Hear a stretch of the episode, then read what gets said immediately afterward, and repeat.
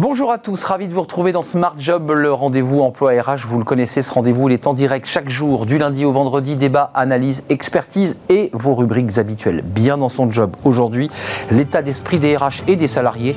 Après un an de confinement, on va le découvrir dans le baromètre PayFit Tissot. Euh, c'est vrai que les DRH ont été sous pression depuis un an.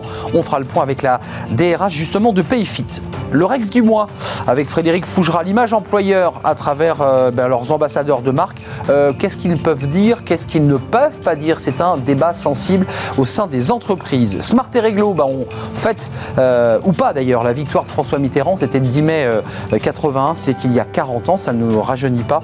La loi Auroux, on s'en souvient tous, qu'a-t-elle changé pour les salariés? On en parlera avec une avocate dans quelques instants. Le cercle RH, oh que le sujet est tabou. On les appelle des conseillers occultes ou des consultants occultes. Ce sont des voyants, des astrologues qui donnent des conseils en toute discrétion à des dirigeants euh, bah, qui ont peut-être un peu peur euh, de l'avenir, pour leur avenir et l'avenir de leur entreprise. Et ils ont parfois besoin d'être accompagnés. On en parlera avec nos invités. Ils seront sur le euh, plateau. Et puis dans Fenêtre sur l'emploi, les compétences transférables. Tiens, qu'est-ce que c'est exactement? On en parlera avec une entreprise justement qui porte ce projet et qui le développe. Elle sera notre invitée à la fin de l'émission. Voilà le programme de Smart et Réglo tout de suite. C'est bien dans son job.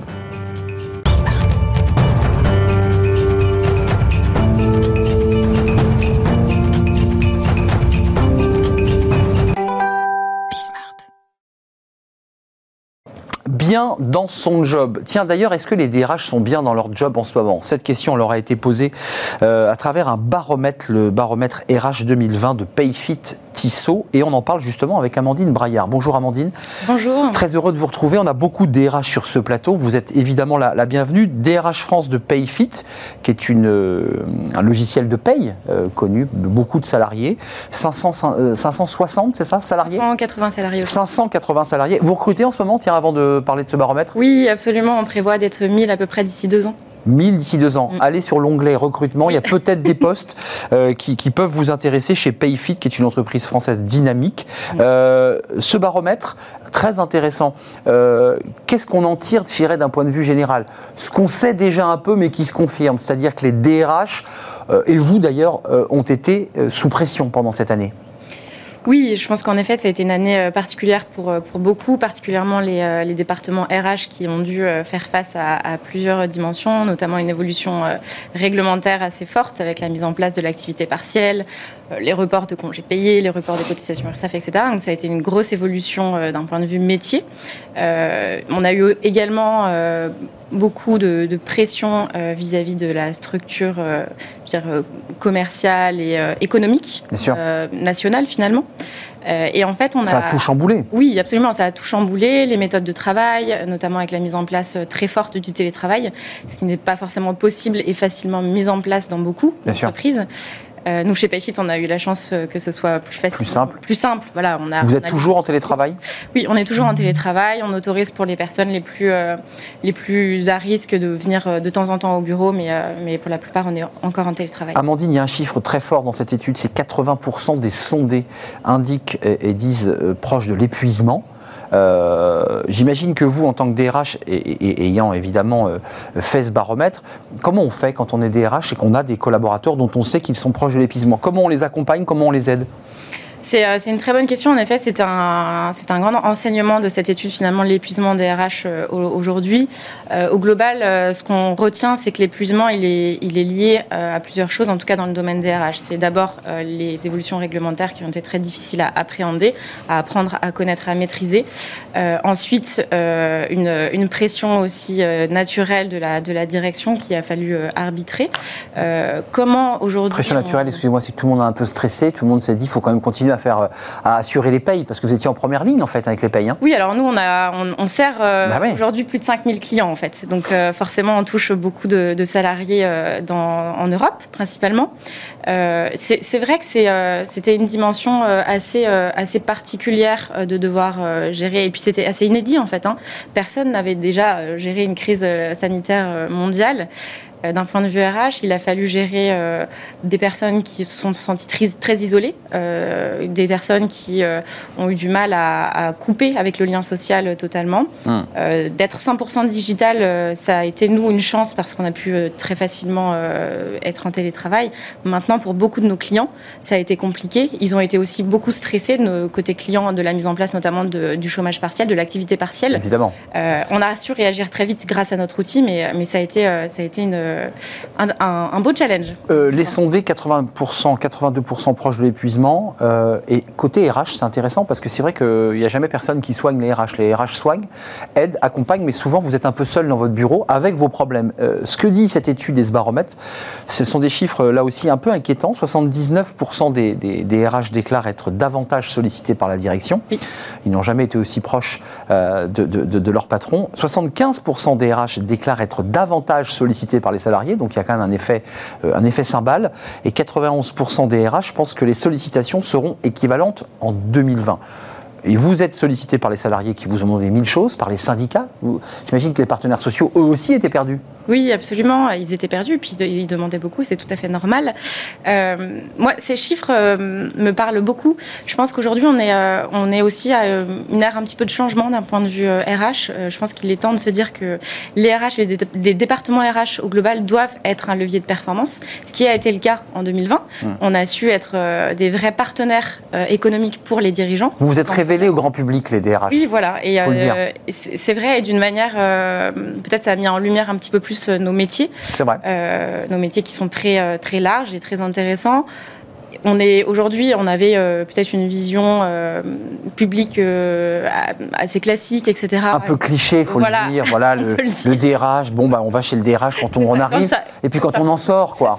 En fait, il y a quand même tout un travail, et le Covid l'a démontré, où il faut accompagner, organiser le sport, faire des petits déj, enfin, bref, créer de la vie dans l'entreprise. Tout à fait. Et je, pense vraiment, j'insiste sur le fait de, sur la dimension de levier de performance. Aujourd'hui, on doit être un vrai partenaire économique de, de l'entreprise. Euh, mais aussi un partenaire euh, bien-être et épanouissement euh, auprès des salariés, et ce qui, je pense, a été mis en exergue finalement en 2020. Alors j'aimerais vous présenter un, dernier chiffre. 61% des DRH, vous en faites partie, manquent de temps et de ressources. Alors je me suis dit, bon, de temps, je le comprends, vous venez de nous l'expliquer, c'était une accélération de votre rythme. de ressources, vous manquez de salariés, vous manquez de bras, vous, chez, chez Payfit? Alors, pas chez Payfit. Pas chez Payfit. Euh, pas chez Payfit. On a une stratégie depuis le départ qui est, euh, qui est autour de l'épanouissement des collaborateurs et donc on met toute notre énergie à créer un département RH suffisamment euh, solide pour accompagner en fait les différentes problématiques. maintenant, c'est vrai que le département RH peut être, euh, peut être sous, euh, sous-estimé en termes de ressources, mais on parle aussi de ressources peut-être d'outils. Aujourd'hui, on se rend compte dans, dans l'étude qui est assez complète que plus de 70% des RH passent plus de la moitié de leur temps sur des dimensions administratives et donc peuvent manquer d'outils. Et c'est en ça, je pense, que l'étude met en, avant le manque de ressources, c'est le manque d'outils. En fait, finalement, grâce peut-être au numérique de plus en plus, pouvoir vous délester de ces, ces, ces, fonctions parfois un peu rébarbatives pour peut-être revenir plus vers l'humain, quand même. C'est ça, c'est une problématique. Exactement, et c'est euh, et c'est en ça aussi que et qu'est la mission de Payfit au global, hein, c'est de digitaliser la fonction des RH et euh, la paye euh, pour se concentrer enfin sur l'essentiel de notre métier, qui est l'humain, hmm. et le bien-être et l'épanouissement. C'est notre mission principale en tout cas. Sur, sur, le chiffre, tout à l'heure, on ne l'a pas commenté, il est, il est, quand même intéressant. 91, hein, c'est quand même une, plus qu'une large majorité, presque 100%. 91% des RH pensent que les sollicitations seront équivalentes en 2020. En un mot, on est en train doucement, mais sûrement de nous déconfiner. Le 19, tout le monde sera sur les terrasses peut-être, euh, s'il fait pas trop froid. Euh, néanmoins, vous vous attendez quand même à une pression aussi forte. Pourquoi? Alors, pression, euh, je n'utiliserai peut-être pas ce terme, en tout cas une, une sollicitation en effet. Et euh, voilà, les salariés ont compris que les RH avaient, pouvaient avoir de l'impact positif dans leur quotidien. Euh, et c'est en ça que je pense qu'on est dans une, ce qu'on se disait au départ, une nouvelle tendance en fait. Et oui, on va donc venir un peu plus frapper à votre porte. Fait. Mais de manière positive, et pas seulement quand on a des soucis, etc. C'est qu'on participe à l'épanouissement global des collaborateurs et c'est important qu'on soit présent continuellement et pas seulement euh, dans des cas de, crise. Tiens, avant de nous quitter, il y a un débat qui est soulevé, qui n'est toujours pas tranché d'ailleurs. Euh, il est évolutif, c'est la situation du télétravail dans l'entreprise. Euh, vous en êtes où, vous? Est-ce que après un an d'une situation historique, jamais apprise à l'école, on n'apprend pas une situation de Covid à l'époque, à l'école, on la découvre. Est-ce que vous dites aujourd'hui, moi, DRH, je pense qu'il faut pérenniser ce télétravail? J'ai des collaborateurs qui se sont épanouis, j'ai une entreprise qui, qui marche ou pas oui, tout à fait.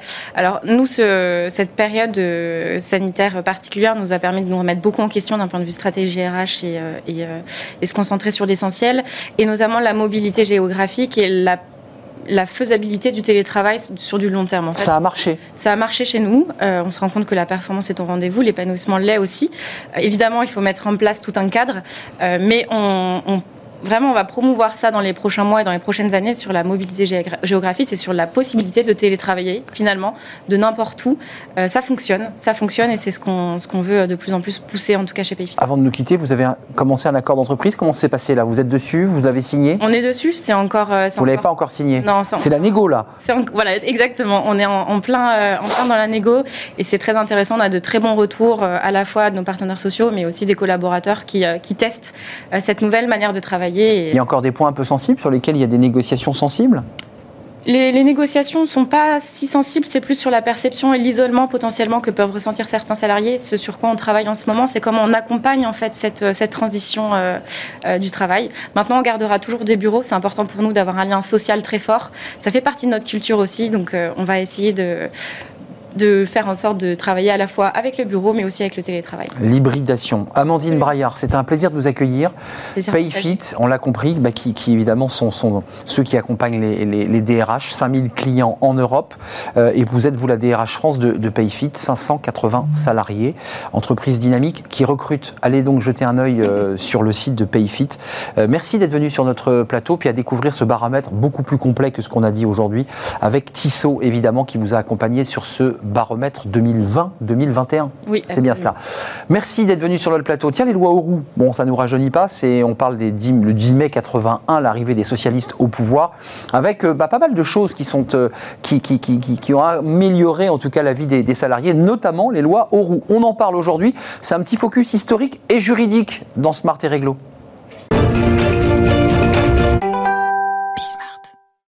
Smart et réglo. Alors, on va pas faire un point de droit sur la jurisprudence, sur les textes, le civil. Non, on va parler un petit peu d'histoire. Bah oui, c'était il y a 40 ans, le 10 mai 81, François Mitterrand arrivé au pouvoir.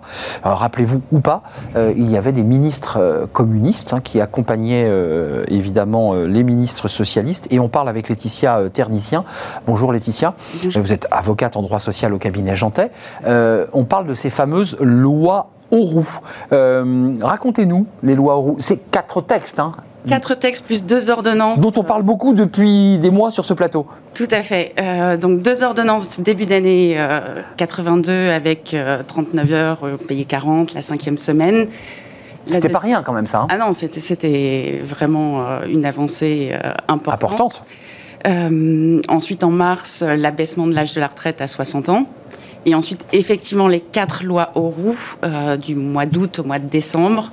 Euh, qui ont euh, bah, révolutionné effectivement euh, le code du travail et les, relations des salariés dans l'entreprise, la création de beaucoup de droits, de euh, commençons euh, ces lois aux roues par quoi? On commence par les comités d'entreprise parce que depuis que le Covid a démarré et depuis que la chaîne Bismart existe, Dieu sait si on utilise finalement les outils de cette loi aux roues sans savoir objectivement que tout ça vient de cette loi aux roues. Tout à fait. Alors sur le hum, comité d'entreprise, c'est en fait la, création vraiment des, CHSCT qui a été... Euh, qui ont disparu depuis Qui ont disparu depuis, mais dont les attributions... sont les mêmes. Voilà. Mais le sigle Comité d'hygiène, sécurité au travail, on est d'accord Ça, c'est la loi Auroux. Ça, c'est la loi Auroux qui les a créés euh, et qui, euh, du coup, a servi euh, de base au développement vraiment des préoccupations sur la santé et la sécurité au travail tant sur les problématiques de posture, les risques psychosociaux. C'est vraiment les CHSCT qui ont permis cette émergence. Effectivement, ils ont depuis été supprimés par les ordonnances Macron, mais les attributions demeurent et ça a vraiment été un vivier pour améliorer les, conditions de travail des salariés. Vous évoquez quatre textes, euh, des ordonnances, donc le CHSCT, quoi d'autre encore dans, la, dans la hotte du Père Noël euh, Mitterrand? Alors, énormément de choses parce qu'on parle euh, d'une réforme qui a touché à peu près un tiers du code du travail de l'époque. Donc ça serait effectivement très On n'aurait pas le temps, mais en, dans les grands dans les grandes lignes. Point, il y a l'obligation de négocier chaque année dans les entreprises sur les salaires, la durée et l'organisation du travail. Entretien annuel? Euh, ben, Au-delà de ça, de, vraiment rencontrer les, partenaires sociaux, les syndicats pour négocier sur, euh, sur ces thèmes. Euh, ça paraît évident aujourd'hui. Ça, ça, paraît évident aujourd'hui. Mais ça n'était pas, pas, du tout le, cas à l'époque. Et depuis, ça a été renforcé avec des, obligations de négociation plus larges. Hum. Mais c'est vraiment le, fondement aujourd'hui du, du développement de ces négociations en entreprise obligatoires. Quoi d'autre, comme dirait la publicité? Euh, l'encadrement du pouvoir disciplinaire de l'employeur, euh, avec l'interdiction de toute discrimination. Donc pareil, en fait, ben, ces lois aux roues, elles ont posé beaucoup de choses, beaucoup de jalons qui depuis ont été améliorés, renforcés, étendus. Mais là, c'était vraiment le début de l'interdiction de sanctionner ou de licencier un salarié en raison de ses opinions politiques. Euh, Ça, c'était important. Évidemment, la euh, fameuse discrimination syndicale, de l'engagement syndical qui pouvait être euh, évidemment un élément de, rupture, ce qui n'est plus possible avec la loi où on est protégé lorsqu'on est un syndicaliste. Voilà. On est un salarié particulier, on est d'accord. Il y avait vraiment la, la volonté à l'époque l'époque de, de, créer une citoyenneté euh, des salariés dans l'entreprise. C'était vraiment ça, de, changer le, rapport de force. Euh. Citoyen dans l'entreprise. Voilà. Euh, d'ailleurs, moi qui ai longtemps travaillé sur une, chaîne à l'Assemblée nationale, je ne m'étais jamais penché sur les, débats parlementaires autour de ces questions. Tout s'est passé, tout est passé facilement. Il y a eu des textes législatifs et vous disiez il y a des ordonnances aussi qui sont passées pour faire passer plus rapidement, j'imagine, les décisions. Tout à fait. C'était des, les, les, ordonnances sont vraiment janvier-mars 80 donc euh, très rapidement, euh, les, lois Auroux ont pour fondement un rapport qui avait été rendu en fin d'année 81, donc élection mai 81. Euh, très rapidement, qui avait déjà été un peu préparé d'ailleurs avant. Voilà, et, du coup, ces deux premières ordonnances, donc, qui sont l'octroi de droits immédiats, cinquième semaine de congé payé, 39 heures payées 40, c'est tout de suite. Et ensuite, effectivement, six mois plus tard, en milieu d'année, à partir de du, mois d'août euh, l'adoption de ces lois, donc août, euh, octobre, novembre et décembre. Euh, ça a fait grossir le, Code du travail parce que c'était un grand débat. On, fait de l'histoire. il y a quelques années, on se souvient de Nicolas Sarkozy qui considérait que le Code du travail faisait 1m50, qu'il fallait le dégraisser. Est-ce que ces lois aux roues ont fait un peu grossir, ont fait un peu enfler le, Code du travail? J'imagine que oui. Oui, effectivement. voilà, il y, a tout un tas de textes qui, ont, qui ont été codifiés dans le Code du travail. À l'époque, on parlait en gros 300 articles, euh, un tiers du Code du travail. Aujourd'hui, on en a plusieurs milliers. Donc, euh, effectivement, ça a fait grossir, mais tout est relatif, parce que par rapport à l'épaisseur de nos codes du travail euh, aujourd'hui... La retraite à 60 ans, qui d'ailleurs, là, en l'occurrence, c'est l'élément sur lequel il y a un débat politique, en fait, elle, a été sérieusement écornée, cette retraite à 60 ans. Ah oui, depuis. Franchement, personne n'ose. On n'y touche toujours pas à cette, à cette année butoir. 62 et, et 67, mais dans, dans, dans, la pratique, euh, il y a peu de personnes aujourd'hui qui, peuvent partir en retraite euh, et bénéficier de cette retraite à 60 ans. Euh, un, dernier élément technique d'apport des lois Euro parmi, parmi tout ce que vous évoquiez, parce que c'est vraiment très large bah, Encore sur le, domaine de l'hygiène et de la sécurité, ces lois Euro ont créé le le principe d'un droit de retrait des salariés en cas de danger grave. Et le fameux droit de retrait. Le fameux droit de retrait dont on a parlé beaucoup pendant le Covid. Oui. C'est aussi là le fondement. Euh, les instituteurs, les profs. Euh.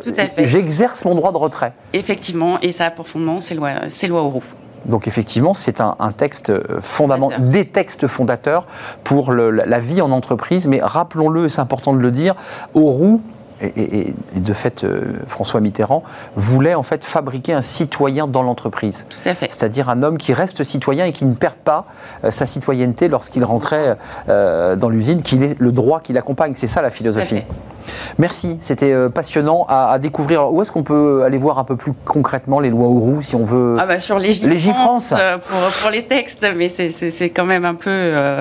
ouais, il n'y a pas de livre. Hein. Je ne suis pas allé voir, il n'y a pas un livre qui, qui, compile un peu tout ça sur l'histoire de Auroux bah, c'est vraiment, ben, tous les livres de droit du travail euh, reviennent. reviennent sur ces lois parce que c'est les fondements. Oui, enfin, si je dois lire tous les livres du droit du travail, vous voyez, j'ai voilà, pas assez de mon pont pour, euh, pour les lire. Merci Laetitia Ternicien, c'était un plaisir de vous accueillir. Merci. Avocate en droit du, travail, cabinet Jantet. On a fait de l'histoire aujourd'hui et c'est passionnant toujours de savoir de quoi on parle, d'où ça vient.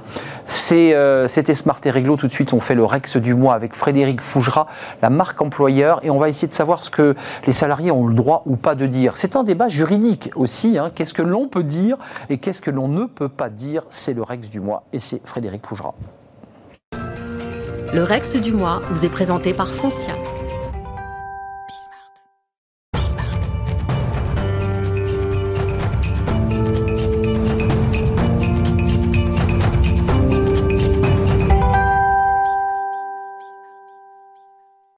Le Rex du mois avec Frédéric Fougera, comme tous les mois, comme son nom l'indique, directeur de la communication et de la RSE et du groupe Foncia.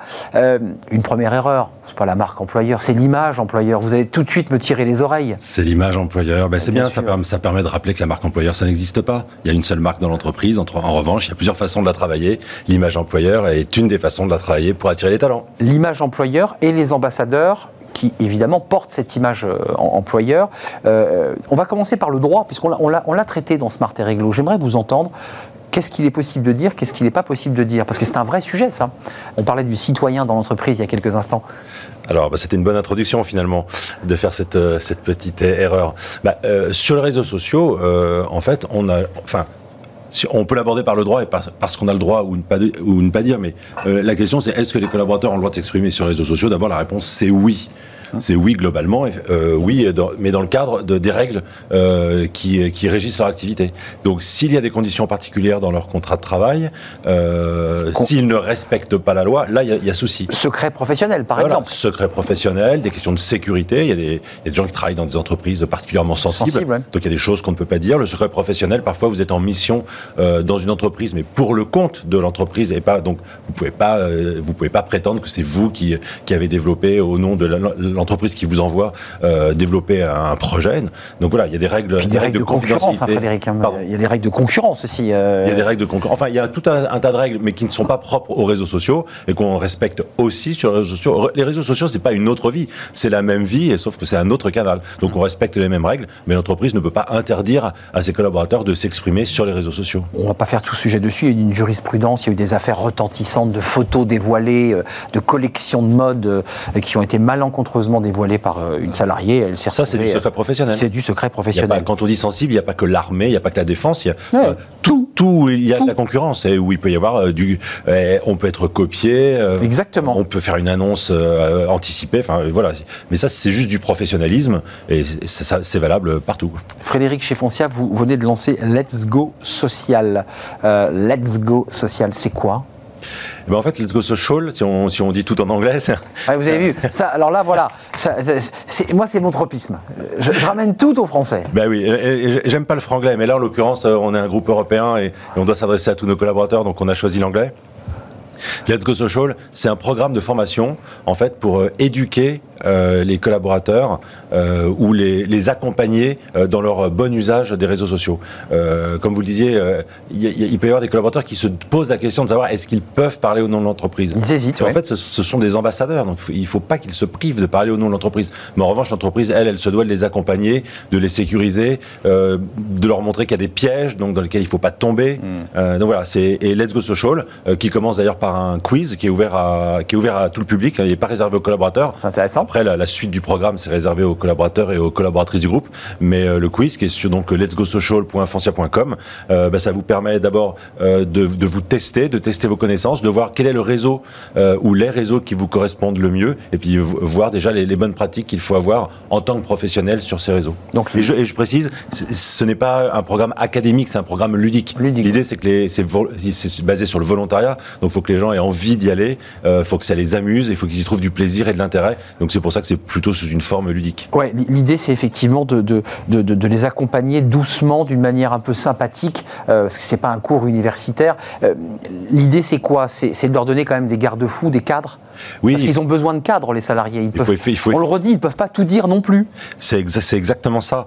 Euh, chaque réseau a ses bonnes pratiques, donc il ne faut pas confondre euh, un réseau avec un autre. Euh, si votre passion, c'est de, de publier les recettes de cuisine que vous faites le soir ou le week-end, alors vous n'allez peut-être pas aller sur Instagram, qui est beaucoup plus professionnel. Donc voilà, c'est ce genre de choses. Et puis c'est aussi les accompagner quand il s'agit justement de prendre la parole sur l'entreprise. Sur alors pas seulement, on quand on est sur un réseau social, on est à la fois soi-même et on est à la fois fois sa fonction professionnelle. Ou on choisit d'être l'un ou l'autre, mais on peut être les deux. Donc voilà, comment savoir comment se comporter, savoir comment parler de l'entreprise, jusqu'où on peut aller, euh, ce qu'il est possible de dire, de ne pas dire, et comme je le disais juste avant, de ne pas tomber dans certains pièges, notamment quand il y a polémique, quand il y a agressivité, quand il y a violence, euh, voilà, quand il y a crise.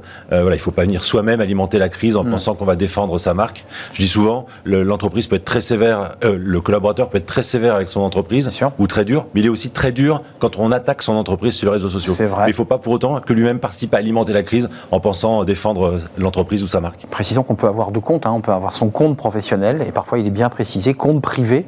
Euh, et d'ailleurs on le lit, mes tweets n'engagent que moi. C'est exactement. Il y a beaucoup de collaborateurs qui effectivement euh, peuvent avoir deux comptes. Mm. Euh, mes tweets n'engagent que moi. ça, c'est une formule qui juridiquement n'a pas de valeur. Pas, non, mais c'est important ça. Mais une, ça peut être une façon de montrer sa bonne foi ou de, ou de vouloir se distinguer de sa fonction professionnelle et ou de sa fonction privée pour ne pas qu'il y ait amalgame avec l'employeur. Exactement. Frédéric, comment on mesure l'efficacité de tout cela?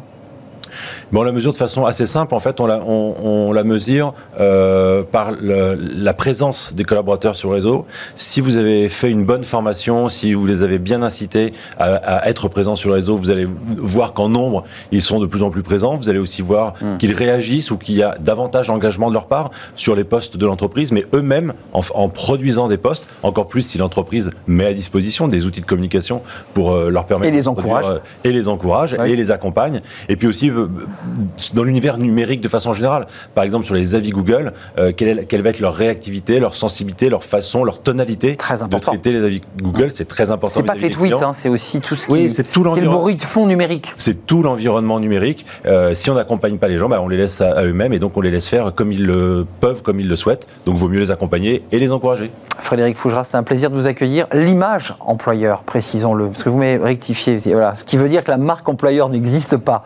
Euh, directeur de la communication et de la RSE du groupe Foncia, c'est un plaisir de vous accueillir. On se retrouve, je crois, dans un mois? Dans un mois. C'est ça, c'est dans un mois. C'était le Rex du mois. On fait une courte pause et on se retrouve après pour parler d'un sujet un peu tabou.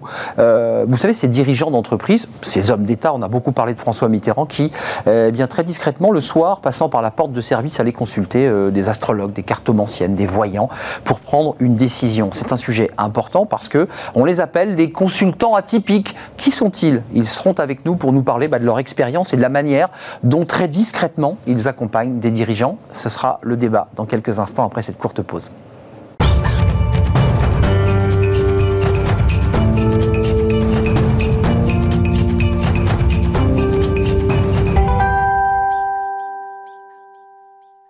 Le cercle RH aujourd'hui avec mes, mes, invités, je vais vous les présenter.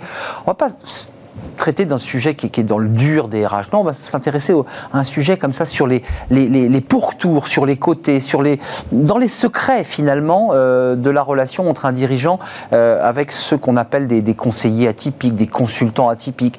Euh, ce sont des voyants, ce sont des astrologues, ce sont des personnes qui voient l'avenir, qui, qui, plongent dans le, dans, le, dans le passé et qui peuvent, à certains égards, accompagner un dirigeant qui, bah, très souvent, est angoissé, ne sait pas prendre la bonne décision. On parle de on peut aussi parler de dirigeants politiques. Évidemment, le plus célèbre, on en parle beaucoup ces derniers jours, c'est François Mitterrand qui, euh, lit-on, entend-on, avait consulté Elisabeth Tessier pour prendre des décisions majeures, notamment euh, la date du traité de Maastricht. Euh, Dieu sait s'il a été important ce traité de Maastricht. On en parle avec mes, invités qui ont accepté de venir euh, bien s'exprimer sur euh, leurs activités et peut-être leurs relations avec certains dirigeants. Valérie Fauché, merci d'être avec nous. C'est un vrai plaisir de vous accueillir. Bonjour. Vous êtes voyante. On, vous définit comme cela? Alors, on me définit. Oh, c'est même pire quelquefois. Vous savez, les voyantes, les médiums sont souvent. Les sorcières. De, sorcières, toujours en 2021, ce qui est complètement dément. Mais euh, oui, c'est un. Voilà, je suis faite comme ça depuis que je suis petite. C'est ce que vous dites, et vous le racontez dans, dans, ce livre. Euh, une voyante passe aux aveux, euh, d'ailleurs, ce qui renvoie un peu au, mot sorcière, comme si on vous, on vous torturait pour vous, dire, vous faire dire la vérité, aux éditions Ipanema. Claude-Éric Martin, euh, vous vous connaissez parce que vous avez écrit la, préface du livre de, Valérie Fauché. Vous êtes psychanalyste, et évidemment, le psychanalyste, il, il, a les clés, enfin, il essaie d'ouvrir des portes de, de l'inconscient. traiter de ce sujet-là sur un plateau de télévision dans la lumière. Euh, c'est dangereux ou pas de, dévoiler des choses qui, globalement, il faut le dire, se font euh, le soir, on passe par la porte de service, on ne le met pas sur son agenda, euh, ce sont des choses un peu secrètes, parce que ça montre aussi la fragilité d'un être humain qui a beaucoup de pouvoir et qui, à un moment donné, avec modestie, dit je sais pas. C'est ça un peu la problématique du jour, non? Vous avez des gens en face de vous qui ont une puissance incroyable et qui sont d'une très grande fragilité ça s'appelle un être humain, je, crois. On a tous des fragilités euh, voilà, et des forces. Donc euh, toute personne peut, euh, est constituée de cela. Enfin, c'est plutôt d'un parti de Claude Éric pour le coup. Vous êtes d'accord avec cette idée, espèce de rapport un peu paradoxal, c'est-à-dire dans une heure avant d'être face à vous et de, de vous écouter, c'est un homme qui prenait des décisions, qui avait un pouvoir, qui était dirigeant, PDG, à la tête d'un directoire, et puis et puis voilà qui va euh, tout d'un coup euh, quoi euh, montrer ses fragilités c'est ça, parce que les ressorts inconscients sont très mystérieux et, comme vous le mm. dites, ont à voir avec des choses qui peuvent avoir des conséquences considérables. Et, donc, la question de la décision, la, la bonne décision, il faut être complètement en accord avec soi-même et puis avec la perception qu'on a de son environnement. Et c'est pour ça que cette, euh, ce moment de la décision est crucial et, c'est pour ça qu'ils ont souvent besoin d'avoir affaire à des spécialistes de l'inconscient, dont notamment sont, euh, font partie les, voyants et, les voyantes. Le psychanalyste va euh, ouvrir l'inconscient et, la personne prendra sa décision parce qu'elle a, elle a pénétré dans l'inconscient. Là, chez vous, Valérie, vous allez quand même verbaliser des choses. Vous allez lui dire, là, sur cette route-là, c'est pas ça qu'il faut faire. Alors, en psychanalyse, ça peut être euh, également des propositions. Quand, euh, dans l'évolution d'une analyse, euh, c'est vrai que quand on a des, des flashs, on les livre. Et ce sont des flashs que vous avez. Hein Moi, ce sont des flashs. Tout à coup, je vois plus rien et je vois des choses dans mon œil gauche. Voilà, tout se passe bien Tout se passe tout va, bien là. Il a pas de.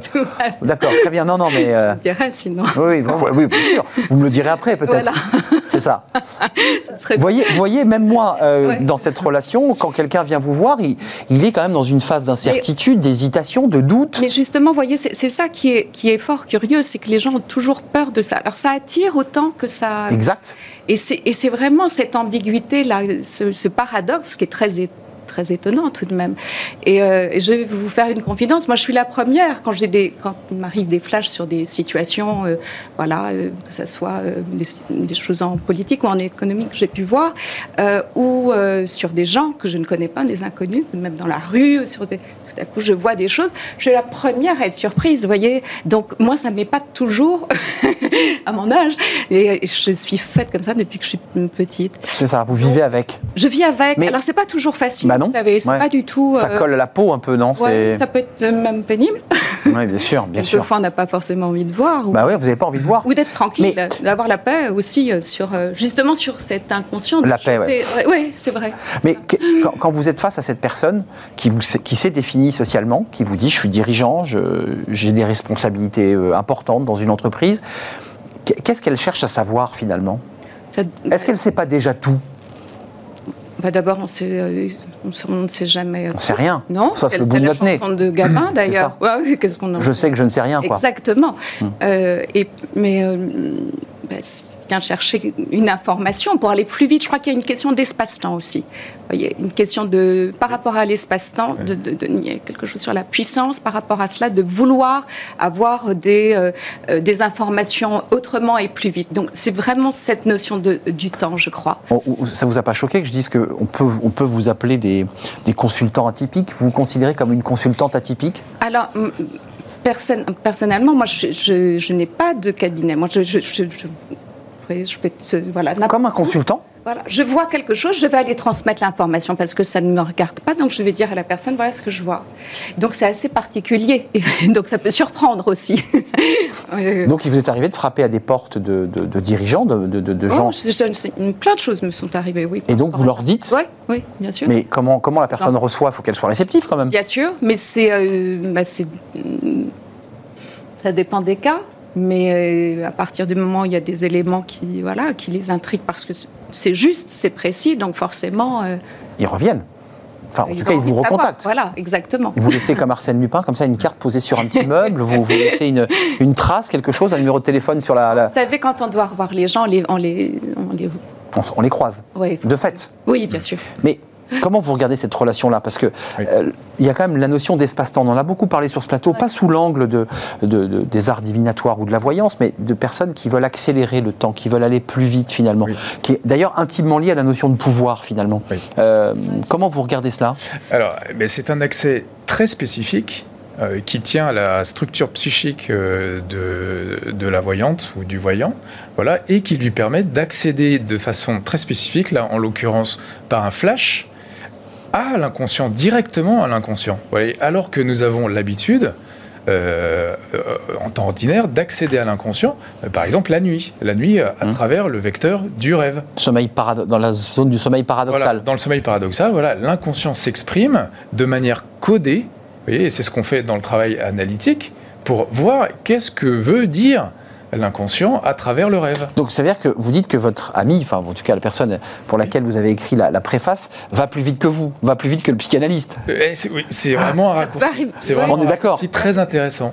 C'est Voilà, vous- tout voilà. cas, c'est les- les- c'est une autre façon de- d'accéder. oui, D'accéder, c'est exactement. Euh, mais l'a- les dirigeants euh, peuvent parfois, euh, sont souvent gagnés par des angoisses euh, existentielles, mais aussi professionnelles.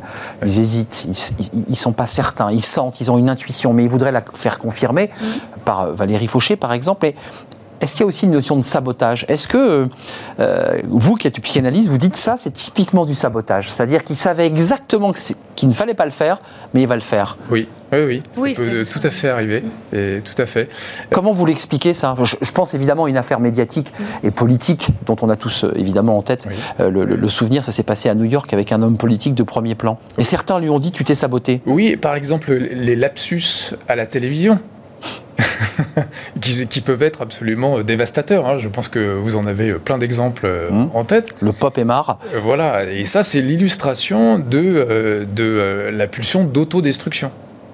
Euh, Qui, à laquelle- contre laquelle on lutte, mais qui peut s'exprimer comme ça euh, à l'occasion de, de, de circonstances où on lâche le contrôle. Mais Valérie, sans, vouloir avoir des noms, on ne cherche absolument pas à avoir des noms, mais ceux qui dirigent, ceux à qui vous avez, avec lesquels vous avez cet échange, euh, qu'est-ce que qu'est-ce que vous leur apportez, premièrement, et ensuite qu'est-ce qu'ils ont envie de savoir? Parce que j'imagine qu'ils veulent aussi savoir sur leur vie privée. Enfin, à un moment donné, tout ça déborde. Ouais, euh, oui, de toute façon, c'est multi- c'est multiple.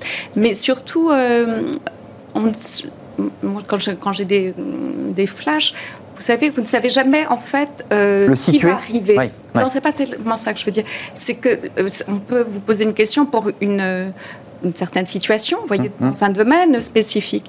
Mais en fait, c'est autre chose qui arrive en information. Donc, notamment, ça peut être le domaine privé, par exemple, ou familial, ou je ne sais, ou- mais c'est pas forcément la question. Euh, Comment vous faites? Vous décryptez Vous, vous... bah, je- moi, je- comme je vous le disais, C'est pas, c'est pas la... Vous Moi, me dites que ce qui vous est envoyé ne correspond je vois- pas. ouais. Je, vois, je vois quelque chose. Hein. Là, par rapport à la question, euh, moi, c'est tout à coup, c'est comme une diapo ou plusieurs diapos qui arrivent devant mes yeux. Donc, je décris au mieux ce, ce qui m'arrive dans les Avec yeux. des mots. Exactement. Mais euh, Donc c'est- le- c'est c'est toujours assez particulier, vous voyez, c'est fin par rapport à cela parce que euh, il y a l'image que moi je vois, que je perçois, je dois la transmettre avec des mots et la personne entend d'une certaine façon les choses et ensuite il y a l'événement. Et c'est pour ça que les voyantes également souvent ont très mauvaise presse. Vous voyez pourquoi? Parce que euh, il y a- ça c'est assez complexe dans l'évolution de l'espace-temps encore une fois. Exact, c'est Et le temps. puis- Et donc euh, après il y a une déformation, vous voyez, pour la personne. Ouais. moment- Il est traversé par le- Sauf si ça arrive tout de suite. Voilà, exactement. Bien sûr, Ouais. bien sûr. Mais Donc, excusez-moi, un dirigeant, encore une fois, ou un, chef d'entreprise, quelqu'un qui pousse la porte, euh, et, et que vous, vous avez face à vous un, un homme dont vous savez que l'entreprise va fermer, où vous avez une image qui, qui est une image sombre, qui est Mm. une image au- autour de la maladie, de la mort, disons-le. Euh, comment on fait là? Comment on gère ça? Bah, c'est pas, c'est pas forcément évident, ça c'est C'est sûr. très difficile. Mais euh, rien n'est forcément évident. On ne le dit pas. voilà. Alors, bah, moi, quand je vois quelque chose, je le dis, je l'exprime parce que c'est une, une information donc, qui m'arrive et que je dois transmettre. Je me suis souvent posé la question, vous voyez, quand euh, j'avais une trentaine d'années, quand j'avais des, des trucs qui m'arrivaient comme ça, je me disais, mince, qu'est-ce que je dois en faire? Oui, c'est c'est lourd, Et, c'est euh, un fardeau. C'est très lourd, c'est très lourd. Donc, euh, donc, quand quelque chose m'arrive, je me dis, bon, voilà, je dois le donner. Hmm. Même si c'est quelque chose qui, lorsque la personne va le recevoir, est très violent. Bah, oui, c'est sûr que c'est pas facile, mais euh, après, euh, justement, euh, quand on, quand on est prévenu des choses, vous savez, quand on a déjà l'information, on, vit, on va vivre, par exemple, quelque chose de négatif, de difficile, plus facilement, en fait, parce qu'on est préparé, justement, psychologiquement. Hmm. Et ça, j'en ai fait l'expérience maintes fois, sur des sujets assez différents d'ailleurs. Voyante, psychanalyste, on décide mieux quand, on, a fait sa psychanalyse Est-ce qu'on est, est, qu'on est, on s'est nettoyé à l'intérieur? Est-ce qu'on est euh, plus clairvoyant pour décider? Qu'est-ce qui fait qu'on prend la bonne décision? Qu'est-ce qui fait qu'à un moment donné, on pousse la porte d'un voyant parce qu'on n'arrive pas à la prendre, cette décision? Mmh, mmh. Bah, C'est la question de l'unité de la personnalité. Et qu'effectivement, euh, quand la personnalité est unifiée, euh, les décisions sont beaucoup plus faciles forcément. En revanche, quand on est la proie d'une dissociation, euh, là, on rentre dans des zones dangereuses et où, les décisions sont encore plus difficiles à, prendre parce qu'on est tiraillé entre deux extrêmes. quand vous dites dissociation, c'est quoi? C'est deux personnalités qui s'entrechoquent? C'est quoi? C'est des ben, Par exemple, le, désir de réussir et en même temps euh, le désir de s'autodétruire. Oui, c'est beaucoup plus fréquent qu'on imagine. Et c'est une bagarre intérieure. Une bagarre intérieure, évidemment, un conflit intérieur. Vous, vous voulez rencontrer ces profils-là? J'ai croisé plein de gens dans ma vie, donc forcément, j'ai rencontré des gens. Non, mais parmi toute votre clientèle, mais moi, il y a tout type. clientèle, c'est ça que je vous explique bien. Mais alors, c'est-à-dire, vous, vous, vivez d'amour et d'eau fraîche? Non, je suis écrivain. Vous êtes écrivain. mais vous êtes écrivain, donc vous transmettez à l'intérieur de vos livres ce, ce, des choses. Et voilà, c'est au fil des rencontres euh, de la vie, de l'existence. C'est-à-dire que. Par exemple, euh, je, donne cet exemple-là. Imaginons les, les, restaurants vont bientôt réouvrir, paraît-il, et les terrasses. On nous le dit. Ça, je suis pas voyant, mais là. Là, là j'ai l'impression qu'on fait quelque chose. Vous nous le confirmerez peut-être. Et donc, euh, si, si je reçois, imaginons que je sois assise à côté de vous et une information m'arrive, si je, voilà, je vais vous la transmettre. Donc, je vais vous dire, voilà, excusez-moi, je, voilà, je vois ça, je me permets de vous dire ça. C'est-à-dire que vous n'êtes pas dans une relation, pour, pour le dire assez clairement, puisqu'on parle ici sur ce plateau d'entreprise, dans une relation marchande. Non, c'est parce que la voyance, pour moi, n'est pas un métier. C'est pas un métier, c'est un don. Euh, n'importe quel métier, on l'apprend, on le travaille, on le travaille tous les jours. C'est pour ça que, pour moi, on n'apprend pas, par exemple, à tirer les cartes ou à se servir d'un pendule ou décider tout à coup, je vais apprendre à voir des flashs. Non, on n'apprend pas cela. Il vous tombe dessus. Exactement. Mais pas la même chose. Je vais reposer ma question différemment, peut-être à, la, mode d'un psychanalyste. J'essaie de, je cherche les portes. Quelles erreurs vous avez évitées à des femmes et des hommes à qui vous avez transmis, donné une information. Et qui, à cet instant de sa vie, parce que cette image vous est arrivée, lui a permis d'éviter quoi? Euh, Un dépôt de bilan, une fermeture d'entreprise, euh, un, conflit violent avec euh, un, associé? Parce que ce sont des questions qui sont posées par ceux qui viennent vous voir ou que vous rencontrez. Oh bah ça j'en ai pas mal des exemples comme ça. un exemple qui me vient à, l'esprit, c'est j'avais une, une, amie qui voilà qui traversé une période assez compliquée, mais euh, elle est quand même à peu près bien. Et tout à coup, je pense à elle, j'étais chez moi. Et j'ai donc plusieurs flashs. Et donc, je l'ai appelée et euh, lui arrivait une. Voilà. Allait lui arriver une catastrophe. Elle ne le savait pas Elle ne le savait pas. Et donc, j'ai décroché mon téléphone en disant Écoute, voilà, je sais que c'est bizarre, mais voilà, voilà ce qui va t'arriver. Bien évidemment, je ne vais pas raconter ce que c'est. Et euh, et ça lui est arrivé? Et ça lui est, ça allait lui, vraiment, ça a été au millimètre, donc ça, ça, a été moins catastrophique que ça aurait dû mais comme elle me dit encore euh, par SMS la semaine dernière, je lui ai sauvé la vie. Alors c'est pas moi qui l'ai fait, j'ai juste prévenu pour atténuer les choses. C'est pour ça que la voyance aussi c'est pas mal, vous voyez, c'est ça permet. Euh, euh, après c'est comme tout, hein, il faut s'en servir à bon escient. Il y a des gens, vous savez, ils sont tout à coup, toutes les deux secondes, ils peuvent vous, vous appeler et vous demander des trucs dix fois par jour sur des sujets différents et avec des questions complètement débiles. Ça, ça n'a aucun intérêt. le libre arbitre est extrêmement euh, important. Et, de toute façon, ce qui doit arriver dans l'histoire arrive. En revanche... Euh, ce qui est écrit est écrit. oui, mais euh, après, justement, dans l'espace-temps, c'est la façon, le libre arbitre intervient dans notre propre façon d'appréhender les événements et les choses. Et là, c'est ça qui est intéressant. Moi, je crois fortement en libre arbitre, bien évidemment. Hum. Mais excusez-moi, pourquoi cette tentation des hommes et femmes de pouvoir hum. de ne pas, entre guillemets, se contenter santé, de- de- du savoir ouvert, mais d'aller euh, parfois discrètement, parfois d'une manière ouverte, aller chercher autre chose ailleurs. Ça veut dire qu'il leur manque quelque chose. Oui, parce Oui. que les événements sont en préparation Oui. dans l'inconscient.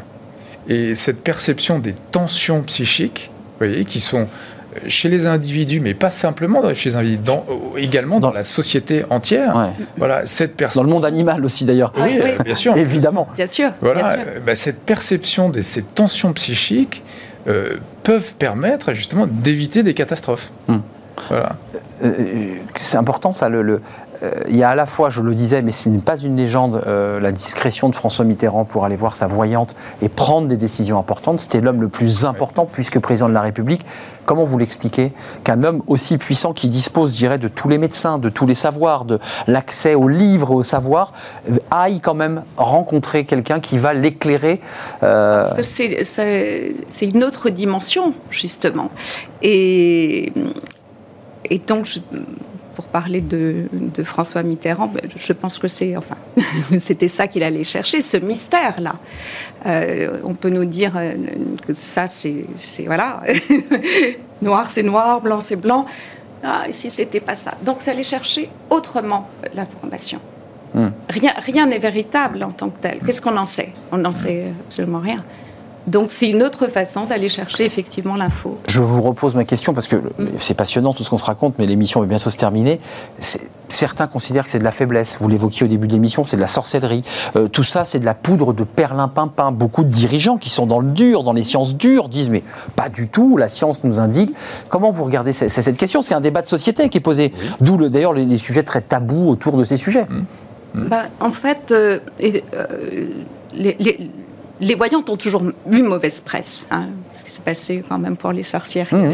Une forme de discrédit en tout cas. Oui, mais c'est logique aussi. Vous savez, à partir du moment où euh, on, on décide toujours ce- cette chose de, de- de- on- ah tiens, je vais apprendre à tirer les cartes. Non, ça s'apprend pas. Donc il y a plein de, de voyantes ou de voyants qui, euh, qui ont monté leur cabinet, qui enchaînent les consultations.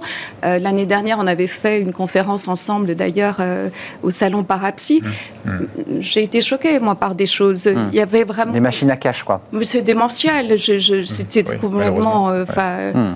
Donc c'est normal. On détourne finalement Oui, le. ouais. C'est normal. Et ça, c'est utiliser la faiblesse des gens, le malheur, le chagrin. C'est épouvantable. Enfin, personnellement, c'est tout ce que Hmm. je déteste et que je dénonce dans, dans mon Et livre. que- ouais, Parce vous en parlez dans le livre, il y a une forme d'éthique aussi, de, ah oui, bah, c'est d'éthique à l'égard de votre don. Bah, ça, c'est important. obligatoire. C'est pour ça que c'est pas un métier.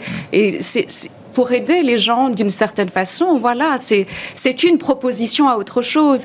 Et donc c'est logique que les voyantes aient très mauvaise réputation. C'est c'est normal. Qui a un caractère C'est normal. mercantile et, et Oh, mal et utilisé. puis, euh, Vous êtes, euh, vous êtes d'accord avec ça, cette espèce de rapport un peu malsain d'ailleurs euh, à l'argent euh, Oui, tout à fait. Et- euh, tout à fait. Et mais- à l'autre, c'est pas, vous voyez, et à l'autre, c'est vraiment utiliser euh, Bien sûr, la faiblesse de l'autre. la faiblesse Ouais, vous de l'avez dit. l'autre. C'est malveillant, c'est un pouvoir. acte malveillant. C'est pas, c'est au-delà même du de, euh, du financier. Vous voyez, il y a quelque chose de malveillant. Claude Éric. Oui, euh, la science est en train d'étudier, en fait, euh, à travers ce qu'on appelle le- l'inconscient cognitif. L'énergie qui passe. voilà, Ouais. les neurosciences commencent à bien étudier ces phénomènes-là. Euh, alors, c'est difficile à investiguer, forcément. Que- que- Bah, comment c'est- invisible. Voilà, c'est invisible. Comment ces mécanismes se mettent en place Comment ils, se, ils, ils permettent de sentir ce qui va se passer à partir des tensions euh, qui existent déjà. Vous voyez, il y a comme une espèce de précipité qui va se, se, se produire. Euh, on connaît les forces en présence, mais comment se précipiter Comment se ouais, bien sûr, bien Voilà, sûr. Ça, c'est très mystérieux encore. Euh, avant de nous quitter, comment vous regardez le, le- le monde de l'entreprise vous, là, vous qui êtes voyante, Euh, la société, le monde de l'entreprise, puisqu'on parle beaucoup de chômage, d'emploi, d'entreprise. Comment vous regardez? Et comment vous regardez l'année qui vient d'ailleurs, puisque oh, ça va être très compliqué. très compliqué. Vous le sentez en tout Ah cas. oui, oui, ça fait un petit bout de temps que je le dis, oui. Hmm. Ah Et le Covid n'a pas arrangé les choses. Alors, il a, changé quoi le Covid finalement il y avait une prise de conscience à avoir. Et bon, et, euh, pas mal de niveaux, mais on le saura bientôt. On le saura bientôt. Mais oui, ça je le dis, je vais, voilà, je le dis, je vais pas le dire là, mais ouais. D'accord, donc il y, a- il y a des choses en tout cas qui vont, être, qui vont se transformer. Ah oui, ça c'est sûr, mais ça va être très compliqué là. tout Sur le plan économique en tout cas, c'est de ça dont, dont- Ah oui. dont vous parlez. Oui. Et social, oui, ça. Et social, économique et social, parce que, euh, voilà, pour l'instant, en tout cas, l'État, pour revenir à un sujet très dur, euh, continue à, à maintenir les aides, mais c'est vrai que lorsqu'on retirera la, la seringue, ça les choses vont être difficiles. Très. C'est un, un plaisir de vous accueillir sur ce plateau, parce qu'aujourd'hui, on parle beaucoup avec des DRH, et c'est- si rare Ça d'avoir... change un peu.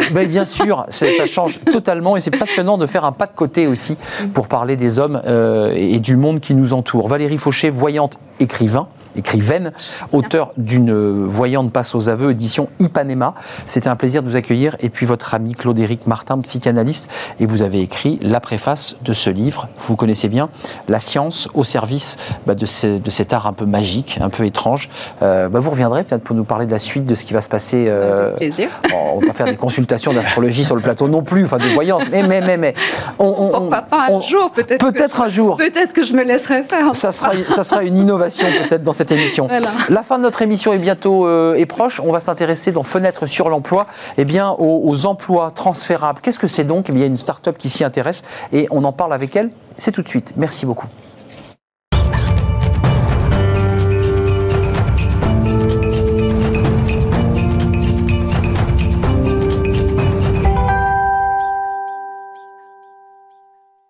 Fenêtre sur l'emploi. Euh, moi, je n'ai pas de voyance particulière puisqu'on vient de faire le, débat il y a quelques instants. Euh, Elodie Sarfati, merci d'être avec nous. Euh, fondatrice et dirigeante de People In, plateforme de test de compétences et on parle des emplois transfér- transférables. Qu'est-ce que People In? Racontez-moi tout. Alors, Pipaline, c'est une plateforme de tests de compétences, comme vous l'avez bien dit. C'est, on crée des tests de compétences qui sont adaptés à- aux recherches des entreprises, donc qui évaluent des compétences clés pour les entreprises, et on les met à disposition des entreprises pour qu'ils présélectionnent les candidats. C'est très important, c'est bien la présélection, et pour la remplacer euh, par celle qui existe aujourd'hui, qui est celle du CV. Alors, pour nous le dire simplement, je- on avait PayFit tout à l'heure, par exemple. Oui. Je, je veux postuler, grâce à ce test de compétences, j'ai ce premier filtre qui Oui. m'est envoyé par PayFit. C'est le vôtre? Exactement, en fait, soit Pour voir les étapes. Exactement, c'est-à-dire qu'en fait le test est disponible dès l'offre d'emploi sur le lien, euh, par exemple, d'un bouton candidater. Exactement. Je clique, je m'intéresse, on m'envoie tout de suite sur le test. Exactement. Ça, c'est l'étape euh, la plus simple. Certaines entreprises privilégient euh, l'envoi par email du test, mais c'est possible de candidater dès l'offre d'emploi. C'est le cas de la majorité de nos clients. Donc j'ai ce test que vous avez conçu, c'est vous qui bâtissez ce, ce test et qui est adapté, j'imagine, euh, à vos clients. C'est adapté aux clients puisque c'est contextualisé à la problématique de chacun de nos clients et c'est surtout adapté aux compétences recherchées. Euh, soft skills, euh, hard skills, puisqu'on parle beaucoup des soft skills. Mm. Vos clients, vous êtes en prise directe avec ces, avec ces clients qui vous disent j'ai une recherche, je vais avoir besoin d'eux. Euh, C'est quoi? C'est les soft skills aujourd'hui qui priment? Alors, en tout cas, c'est notre cœur de métier, C'est ça. effectivement. Oui, parce que si on va chercher des hard skills, donc plutôt des savoirs, de la connaissance, euh, bah, effectivement, le CV fait assez bien l'affaire. Hmm. Un expert, on le trouve assez bien euh, sur son, à la base de son expérience et de son diplôme. Par contre, des soft skills, des gens qui ont des comportements adaptés, qui ont des savoir-faire même adaptés, Hmm. euh, du savoir-être. Alors là, c'est beaucoup plus compliqué à lire sur un CV. Et ça, c'est la fabrication à travers des questions, puisqu'on avait un psychanalyste tout à l'heure, Mm. c'est Socrate la maïentique, c'est à travers une question euh, ouverte, fermée, avec quoi? C'est un QCM, comment ça marche?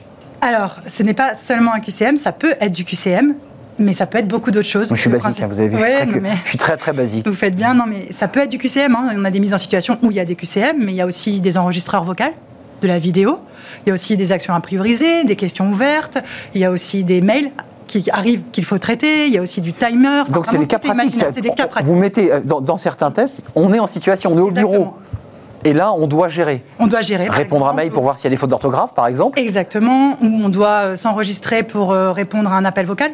Ça, c'est pour les, les, les téléachats, enfin le- Par le- exemple, les, services clients. Oui. D'accord Euh, mais il y a encore beaucoup de choses qui sont euh, en cours de travail et qui, euh, qui sont imaginables en fonction de la situation. Quand vous dites compétences transférables, parce que c'est aussi un des éléments de, de Pipoline, c'est quoi les compétences transférables? Alors, les compétences transférables, c'est des compétences qui ont été acquises dans un métier, dans un secteur, et qu'on peut mobiliser dans d'autres emplois.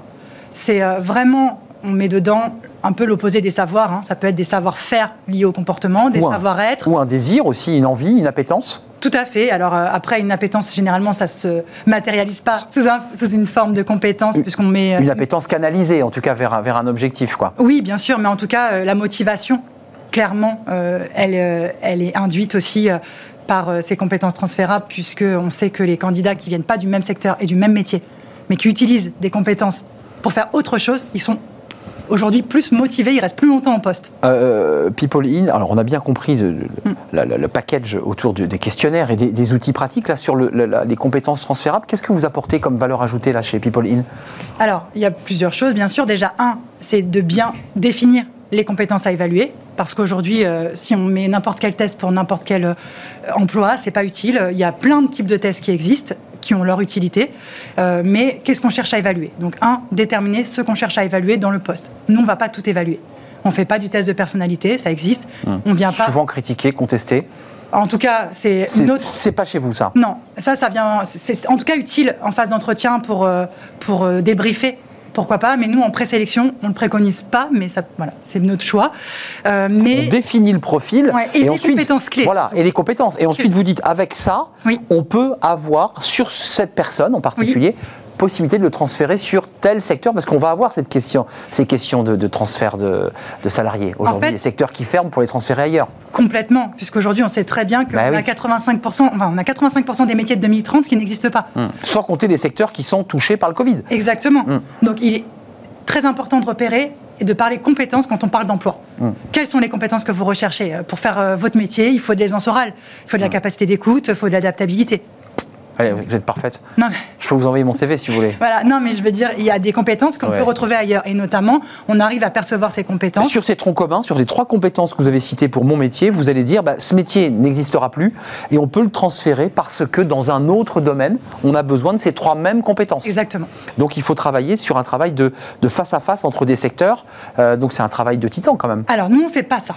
Nous, on travaille vraiment sur la définition des compétences. Voilà. Et ensuite, la pédagogie. La pédagogie du test. Qu'est-ce qu'il faut comme exercice pour évaluer quelles compétences? On laisse l'ouverture aux candidats. Ça veut dire que si les candidats se reconnaissent dans les compétences, ils n'ont qu'à C'est à eux. Exactement. Hum, D'accord, Donc d'accord. on, on se dit les mêmes biais cognitifs qui existent sur le CV, ces mêmes biais qui nous empêchent de voir, parce que c'est la logique, euh, l'intégralité euh, des compétences d'un candidat, eh ben, on ne va pas nous-mêmes les retranscrire en choisissant quels sont les secteurs Non, non, adaptés. c'est à eux de, Ouais. de- de se. Euh, juste un dernier mot avant de nous quitter, parce qu'on on- on accueille des, des jeunes entreprises, People In, dont vous êtes la, la- la dirigeante, créée en quelle année? 2017. 2017, 6 salariés? Oui, 6 salariés, c'est ça, je ne me suis pas trompé Non, c'est ça. Et l'idée, c'est que j'imagine le développement, c'est d'imaginer les métiers de demain et de pouvoir créer une transférabilité dans les meilleures conditions, que, que les compétences puissent se marier avec les nouveaux métiers, c'est bien cela? exactement. Merci, euh, Elodie Sarfati, d'être venue Avec euh, avec euh, cette clarté. J'ai- absolument compris euh, la, la transfé- transférabilité des compétences. Merci, Merci d'être venue. People In, vous en êtes la fondatrice. C'est la fin de notre émission. Je remercie toute l'équipe, évidemment, de m'avoir accompagné. Fanny Griesmer, évidemment. Lauriane Bouet à la réalisation. Héloïse Merlin au son. Margot à l'accueil invité. Et Pauline Gratel, évidemment, que je n'oublie pas. Portez-vous bien. ben, restez fidèles, évidemment, à tous nos programmes. N'hésitez pas à réagir sur nos réseaux sociaux. Puis vous pouvez aussi écouter en podcast notre émission. Je ne le dis pas assez. Et le podcast, c'est agréable. Pas besoin de regarder les images. Juste à écouter les paroles et les échanges. C'est toujours très utile. Portez-vous bien. Bye bye. À très bientôt. À lundi. Tiens, bah oui, on fait une petite pause. À lundi. Bye bye.